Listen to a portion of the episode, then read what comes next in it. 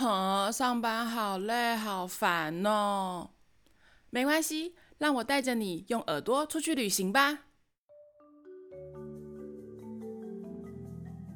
Hello，大家好，欢迎收听音乐吹吹风，我是主持人 Joey。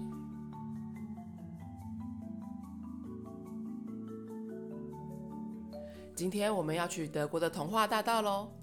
德国的童话大道并不是一个城市，而是一条道路。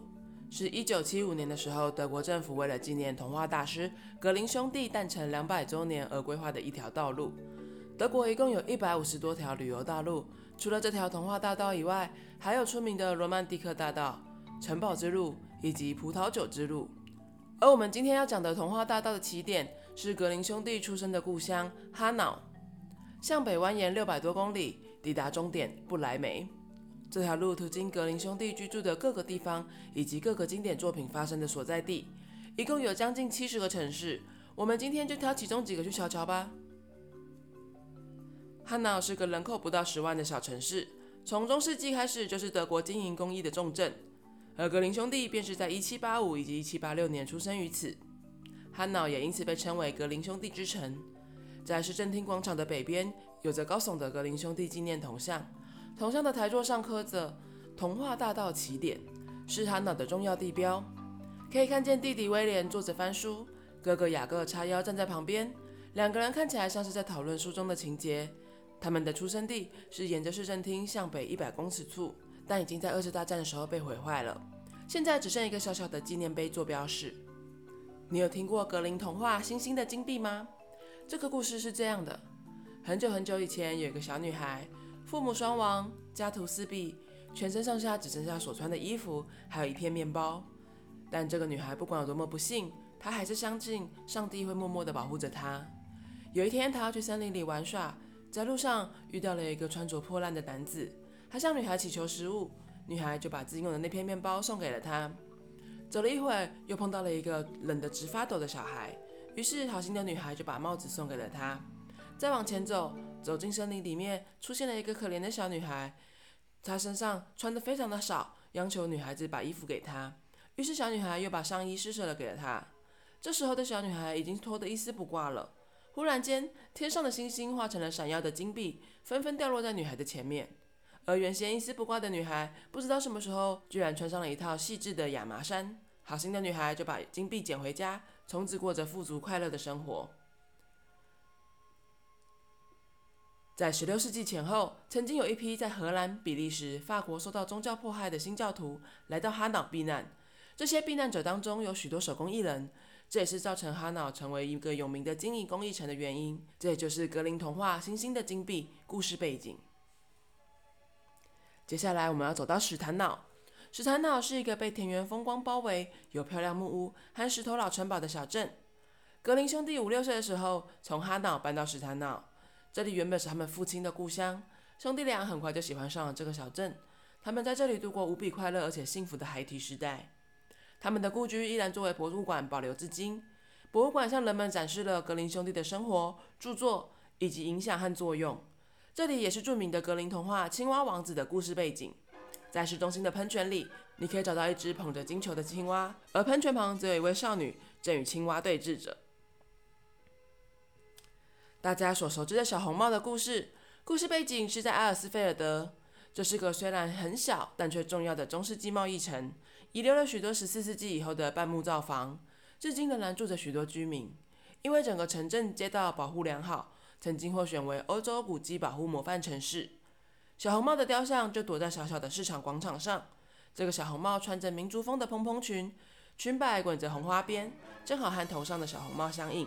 据说格林童话的小红帽这个故事发生的地点是阿尔斯菲尔德附近的小镇，因为这里以制造帽子闻名，周遭的风景也和小红帽故事所描写的很像。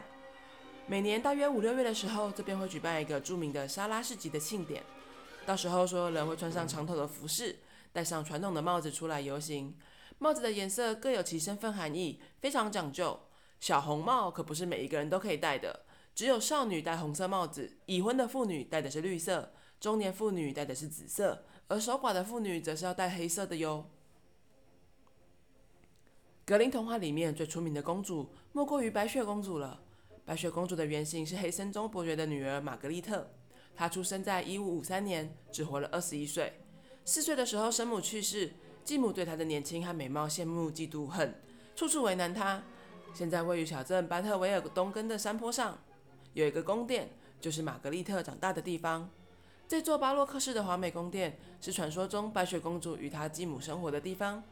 在距离巴特维尔东根十二公里的森林郊区，有一个小村子，名字叫做贝尔格弗莱海特。这里也被称为白雪公主村，是白雪公主和小矮人居住的地方。在白雪公主的童话里面，我们知道七个小矮人是矿工，白天去采矿，晚上回来吃白雪公主为他们准备好的饭菜。在这里，真的有一座矿山，或许这里就是七个小矮人工作的地方。根据德国的学者研究，村子里的矿工一般都很小就到矿山里面工作了。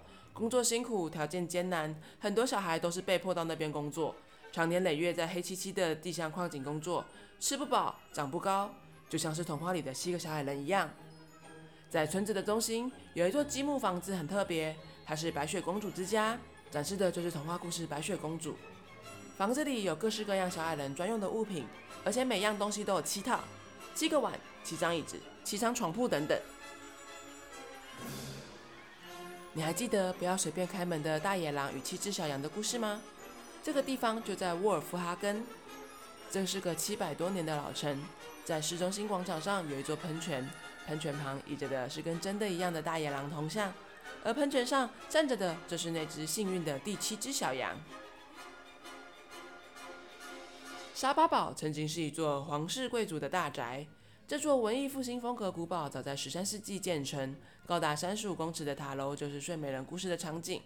经过数百年来多次的被破坏、荒废，直到格林兄弟收集童话的十九世纪，里面再也没住过别人。就像睡美人沉睡一百年那样，度过了漫长的岁月。在一九五九年，终于由现任的堡主接手，把这里变成了古堡饭店。卡塞尔是我们今天要讲的最后一个城市。是格林兄弟大学毕业后常住的城市。他们在这里收集编写了各种德国的乡野传说，并且编成了格林童话。在卡塞尔就有个格林兄弟博物馆，专门收集格林兄弟的所有物品，并且有专人解说他们的生平以及工作情形，陈列着各种版本以及各种语言的格林童话和手稿，还有他的信件等珍贵文物。而卡塞尔本身也是非常著名的城市哦。在18世纪的时候，几位君主都热爱艺术，广修宫殿。使得卡塞尔有着艺术名城的美誉。距离市中心大概五公里的地方，有个占地两百五十公顷、海拔约五百五十公尺的威廉高地公园，是由威廉伯爵所建造的，结合了疗养温泉、度假休闲、水景艺术，还有暖房、塔楼、茶坊，是当时颇受欢迎的度假场所。山顶上修有一座八角形的宫殿建筑，上面还盖起了金字塔造型的高塔，是目前欧洲最大而且最美丽的巴洛克式高地公园。其后，历代的继承者又依据法式和英式的庭园加以增建。在山顶的海克力士神庙，高约七十一公尺，顶端耸立着卡塞尔的标志，是一尊八公尺高的海克力士雕像。而往下就是一个惊人的水景瀑布公园，瀑布的水顺着八百八十五级的台阶奔流而下，非常的宏伟壮观呢。今天我们去了很多童话大道上的城市，原来童话里的故事不一定都是骗人的哦。至少故事背景都是真的，但是我们的童话大道只走了一半，下周我们再继续听故事吧。如果你喜欢我的节目，欢迎上我的脸书粉丝专页 Enjoy Studio 帮我按赞分享，上面随时都会有最新的节目资讯哦。也欢迎你把这个节目推荐给你身边喜欢旅游、喜欢音乐的朋友们，让我们一起来分享这个世界的美好吧。现在每个月我也会跟吃好的友善耕作举办跨界艺术讲座，从音乐讲到美食。讲旅游，讲世界，讲生活中的一切美好。有兴趣的朋友，欢迎上阿 Q Pass 或上我的脸书粉丝专页查询报名哦。那我们就下次再见喽，拜拜。